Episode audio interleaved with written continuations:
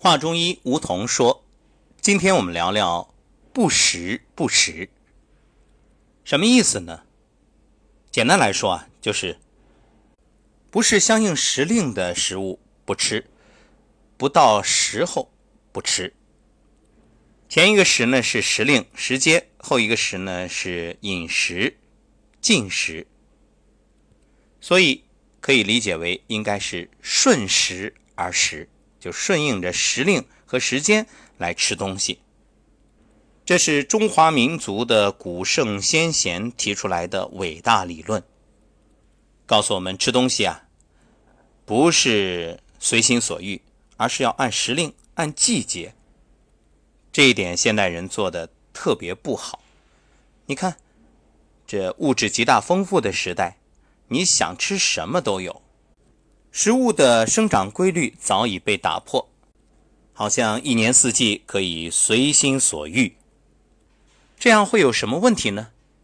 也许有人会说：“哎呀，不用大惊小怪，那有就吃呗，想吃啥吃啥。”是啊，这就造成了现在医院里面人满为患，各种奇病怪病层出不穷。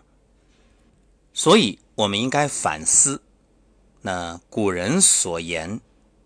言之有理，谁不以为然、自以为是，那谁就自食苦果。最早提出“不食不食”概念的是孔子，作为中国历史上著名的思想家、教育家，孔子有着非常严谨的饮食态度。他在《论语乡党第十》中提到了一个概念，叫“八不食”。就是八种情况下不能吃，哪八种呢？第一种，食纽而食，鱼馁而肉败不食，就是粮食陈旧的不吃，鱼和肉不新鲜的不吃，菜不新鲜了也不要吃。第二，色恶不食，就是食物如果颜色变了不吃。第三，臭恶不食。就是变味儿的东西不吃。第四，湿润不食，就是没做熟的不吃。也可以延伸理解，烹调不当的食物不吃。第五，不时不食，就是说反季节的食物不吃，还有不成熟的食物不吃。这个呢，主要是古代啊制作保存的。工艺还不够先进，所以呢，很多食物它放不了多久。那有人会说了，现代社会这个已经解决了呀。是的，现代社会啊，物质极大丰富，保存的技术也很先进，但是又出现了一个新的问题，就是在保存包括制作的过程当中，添加剂超标的问题。也许你会说。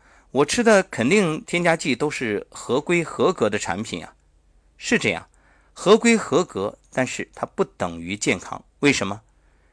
比如它所谓的合规合格，它有一个限定标准，就是在正常情况下人体可以代谢，但如果你一次吃很多呢，这又该如何解释？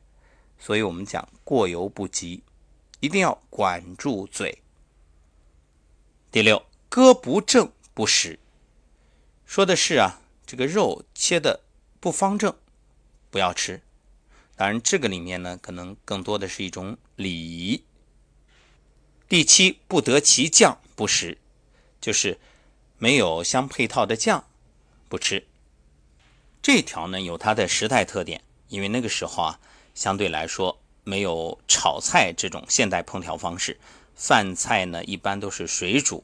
所以它配这个烹调的酱料才会有美味。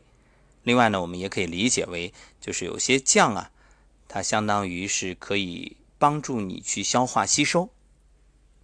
比如民间有个谚语叫“吃肉不吃蒜，营养减一半”，就是肉类啊要配合蒜类。这个大蒜呢，可以帮助肉类的消化吸收。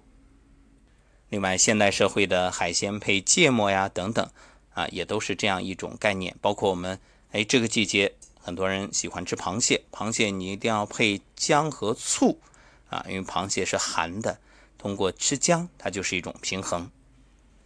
第八，沽酒市府不食，就是从市场上买回来的酒和腊肉不吃。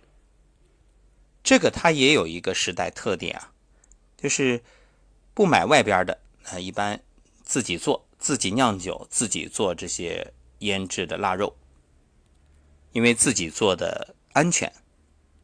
好，我们把这八不食呢做一个分类，分为这么三类啊。首先，第一类呢就是色和味方面，变颜色了、变味了的食物都不要吃。第二呢，食物的质量。粮食陈旧的不吃，鱼和肉不新鲜的不吃，包括蔬菜不新鲜的也不吃。